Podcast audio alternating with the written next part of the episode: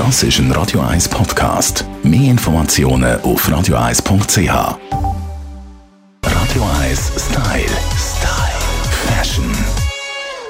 Wir haben schon einiges gehört, wo 2022 im Trend ist, was Kleider angeht. Aber auch in Sachen Make-up wird ein frischer Wind dieses Jahr. Steffi Hitler, Beauty-Bloggerin auf Hey Pretty.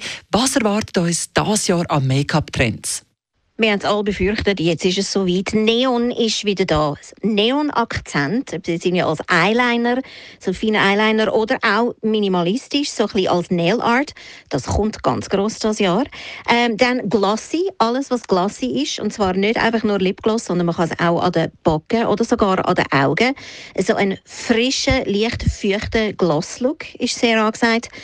Und dann kommt Big Hair ebenfalls zurück. Wir wollen Volumen, wir wollen irgendwie so die Föhnfrisur, die gross. Und die sieht besonders stylisch aus, wenn man sie mit ganz minimalistischem Make-up kombiniert. Okay, das klingt ganz fest nach den knalligen 80er Jahren mit Neonfarben und Steckdosenfrisuren. Aber sagen wir mal wegen dem Gloss-Trend. Lipgloss kennen wir ja alle. Wie aber trägt man den Gloss auf die Backen oder auf die Augenlider auf?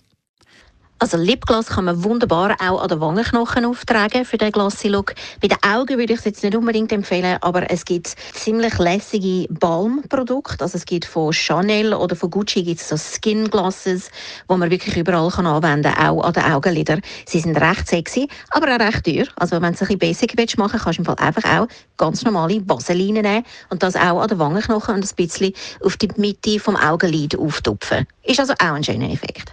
Super, danke vielmals Steffi Hitler. Mehr Make-up-Tipps und Trends gibt es bei der Steffi auf ihrem Blog heypretty.ch. Radio 1 Style.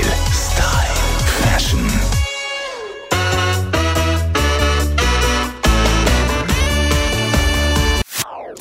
Das ist ein Radio 1 Podcast. Mehr Informationen auf radio1.ch.